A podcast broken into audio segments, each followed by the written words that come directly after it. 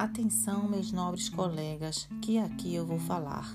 Hoje é sobre a microbiologia, pois ela traz ensinamento para você estudar. Os microorganismos são pequenos seres vivos, bactérias, fungos, leveduras e bolores, protozoários e os vírus. São conhecidos por causar danos à saúde, mas o que poucos sabem é que esses pequenos organismos auxiliam a gente promovendo a manutenção do equilíbrio da vida no nosso meio ambiente, sendo de vários tamanhos, está na terra ou no mar.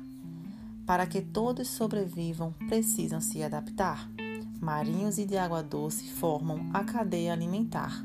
Os micróbios do solo auxiliam na degradação de resíduos, na incorporação do gás nitrogênio do ar.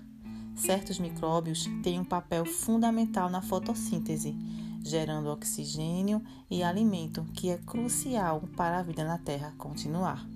Nos alimentos, os micro-organismos também estão presentes. Eu sou Jacilene Vital, acadêmica de enfermagem, e essa é a leitura de cordel da professora Michele, disciplina de microbiologia.